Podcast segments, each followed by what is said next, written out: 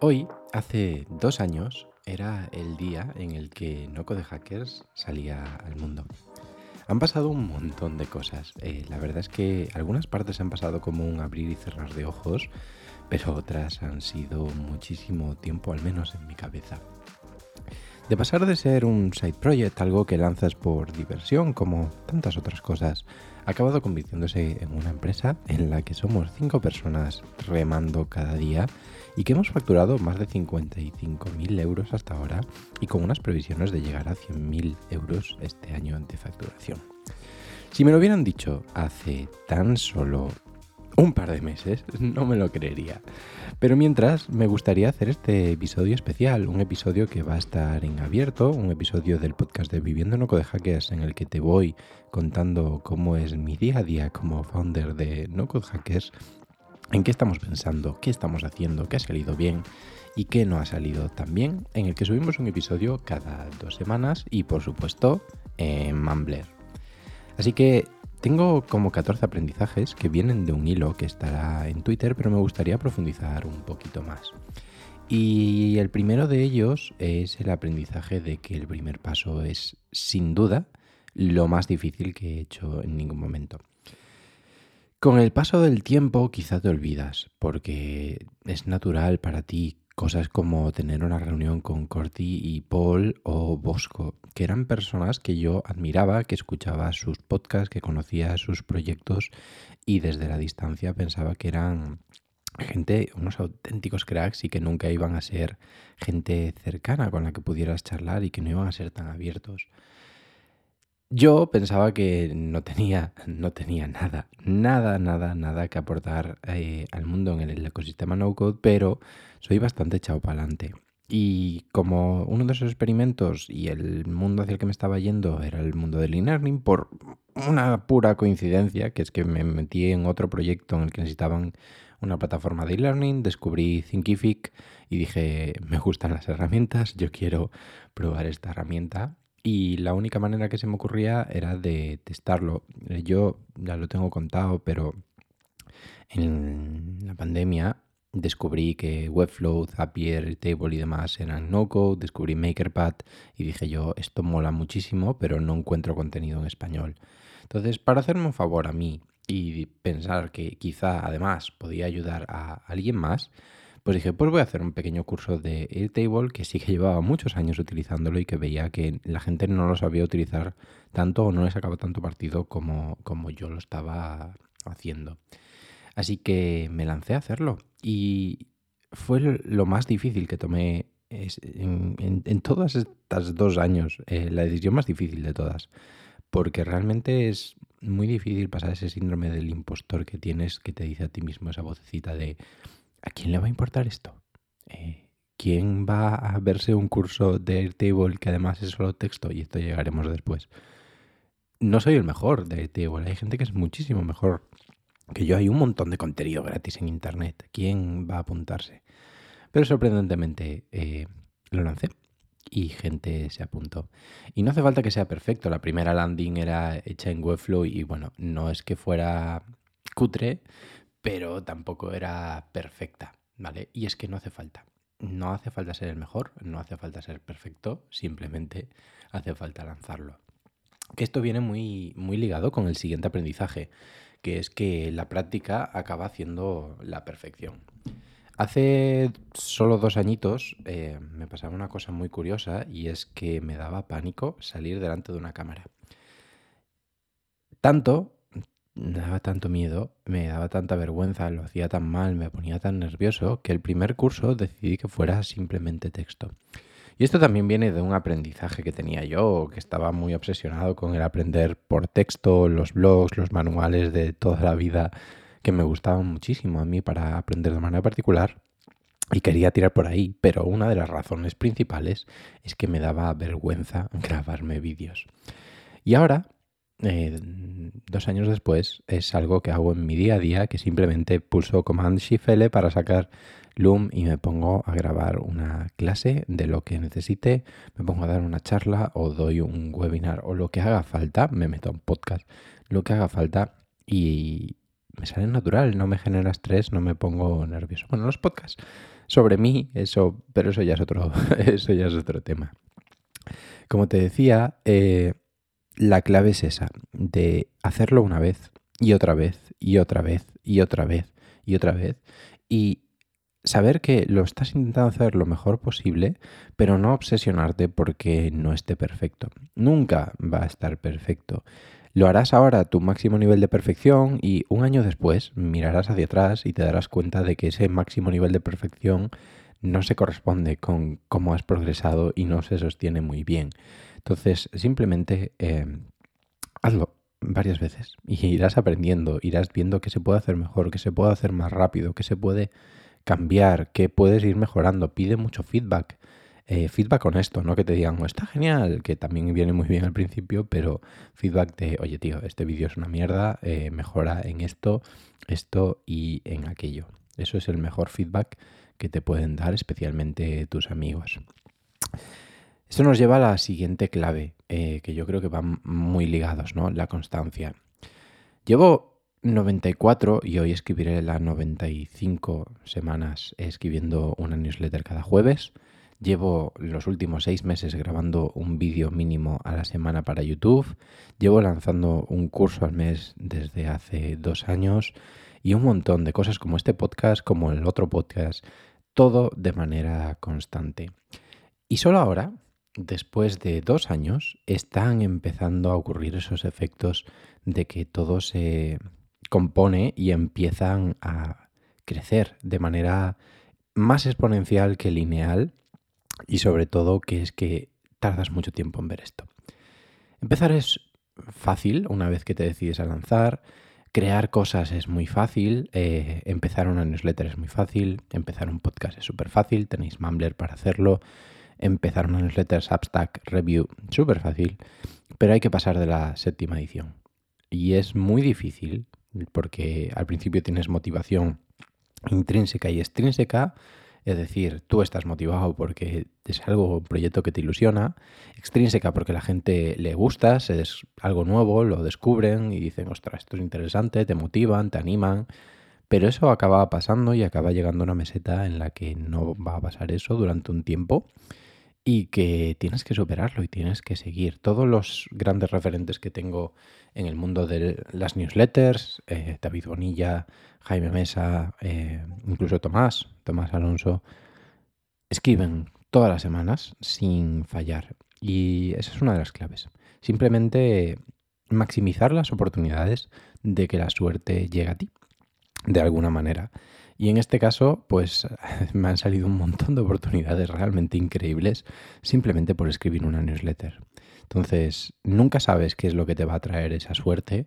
Eh, maximiza las oportunidades. Y además, hay otra ventaja en ser constante, que es que eres predecible. La gente puede saber lo que se espera de ti y eres un libro abierto para contarles lo que eres.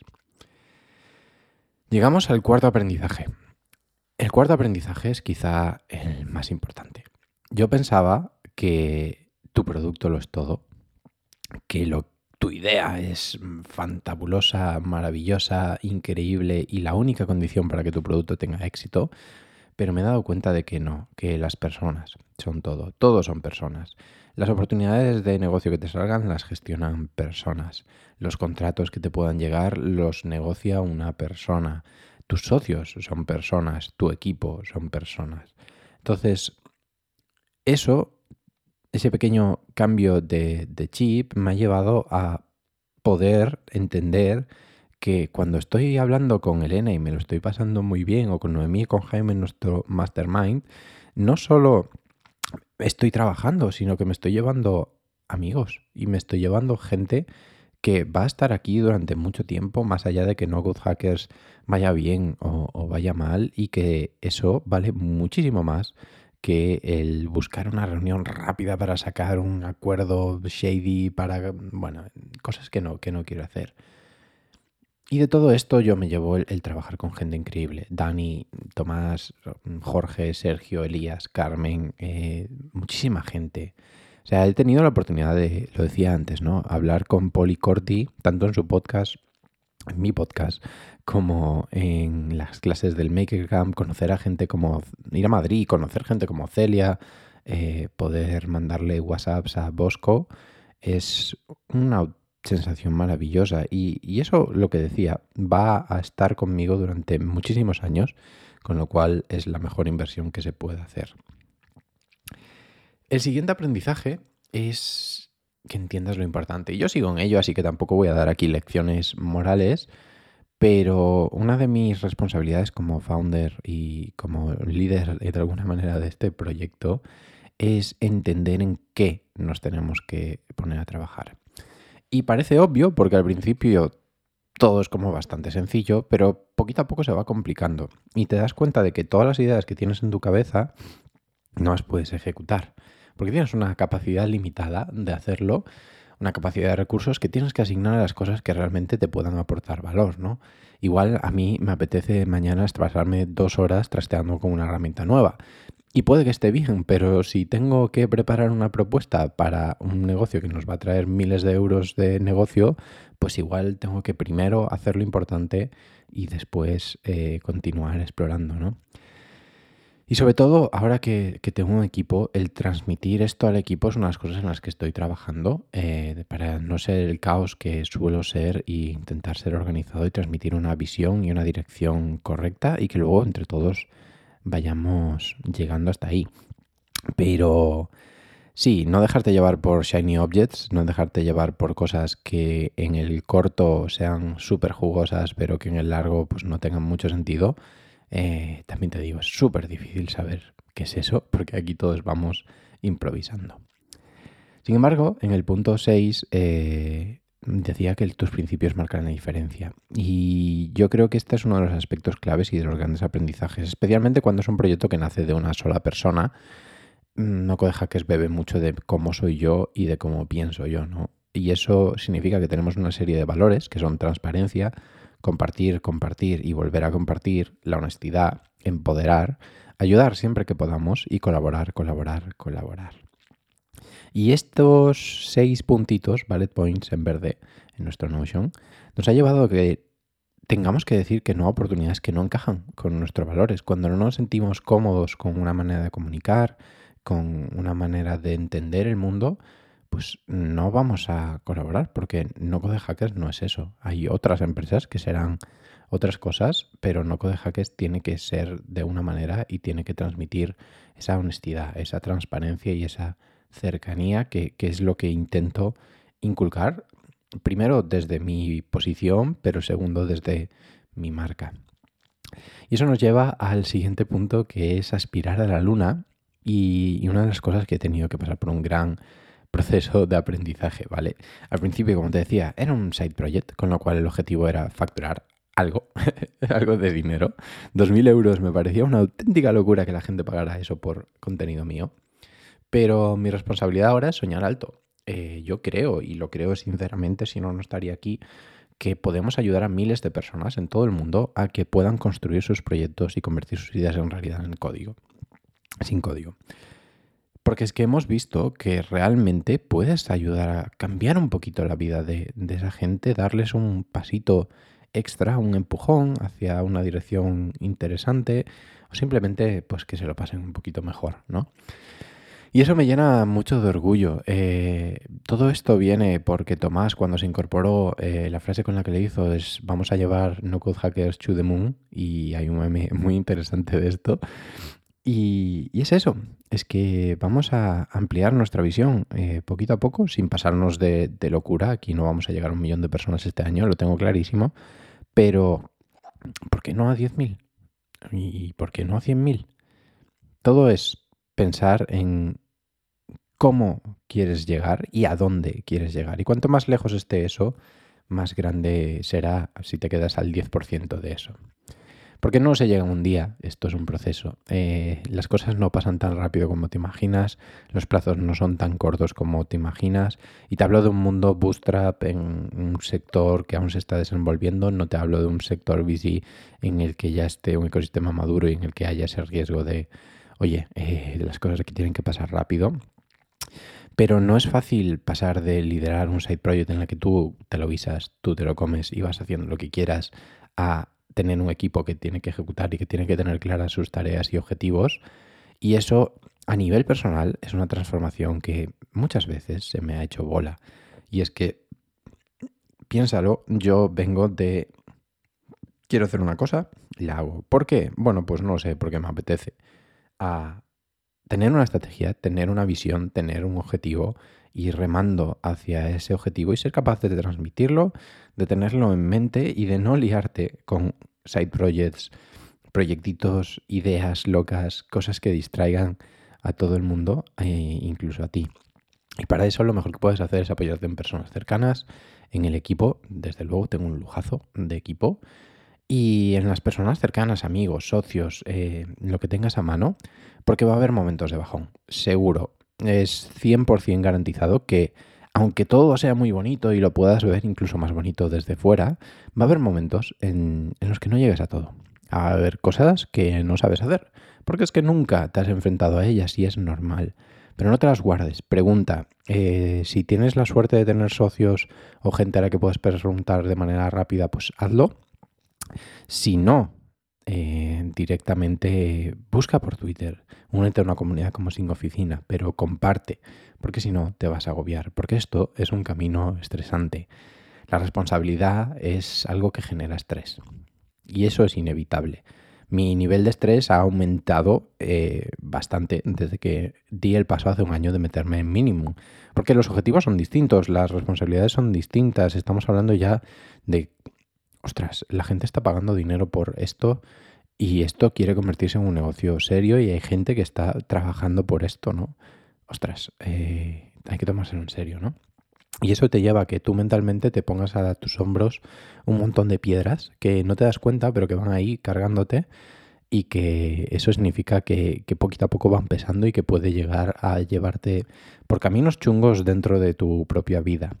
Vas a tener siempre mil cosas que hacer, nunca vas a tener todo el tiempo para hacerlo. Confía en tu equipo, delega. Eh, si no tienes equipo, encuentra gente a la que puedas delegar, asistentes virtuales o lo que tú quieras. Pero es muy importante eso y sobre todo cuidar mucho la cabeza. El tema de la salud mental es algo que me preocupa mucho y para mí he encontrado dos válvulas de escape, una correr, no lo hago mucho, veremos el siguiente paso, una correr y otra el yoga. El yoga me viene de lujo porque creo que no estaría aquí si no hubiera encontrado el yoga y lo encontré gracias a, bueno, ya, ya, practicaba, pero gracias a Jorge en el cowork Coliving de Sin Oficina. El ir los martes a yoga, hora y media, dejar el móvil en casa y desconectar es maravilloso. Otra de las cosas que hago es que los fines de semana son casi siempre de desconexión y me prohíbo a mí mismo trabajar porque a no ser que sea algo ultra urgente, necesito descansar y necesita mi cabeza tiempo para pensar porque si no la ejecución nos mata, la ejecución nos cuida, eh, nos cuida, no nos cuida y no puedes tener esa visión que es necesario, ¿no? venimos de hablar de que tienes que trasladar esa visión, trasladar esos objetivos, ¿cómo los vas a trasladar si no sabes tú? Decía que es un maratón y no es un sprint y es lo más cierto del mundo. En el maratón no importa lo rápido que corras los primeros 39 kilómetros si no llegas al 40, así que hay que llegar al 42. Y para eso hay que hacer ejercicio. Creo que esto es un pilar eh, imprescindible y yo he fallado, ¿vale? Tengo que admitirlo. Desde el año pasado he engordado 10 kilos.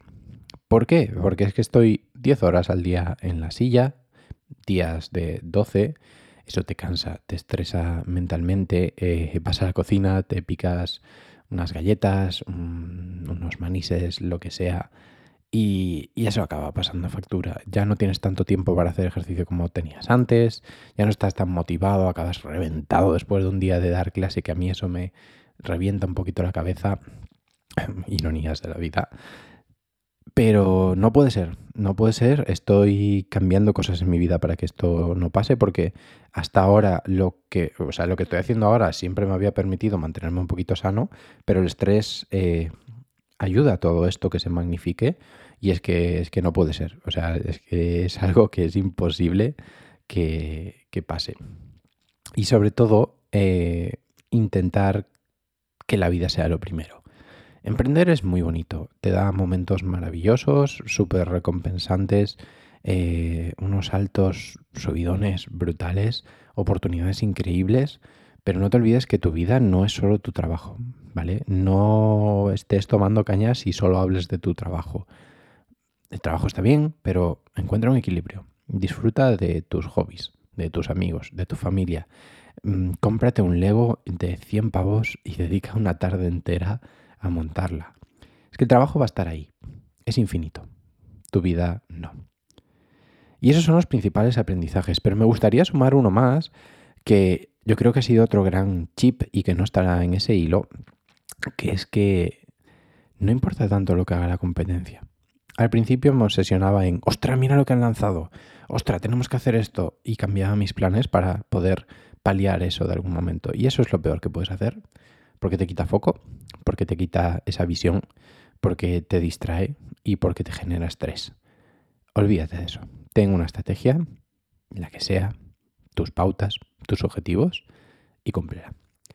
El año que viene repasaremos cómo ha evolucionado. Eh, la verdad, se me hace muy difícil pensar a un año vista, pero sé que voy a estar aquí.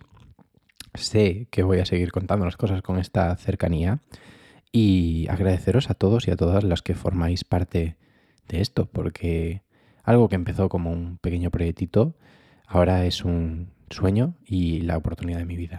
Así que muchas gracias por acompañarme, muchas gracias por escuchar este podcast y nos vemos en próximos episodios.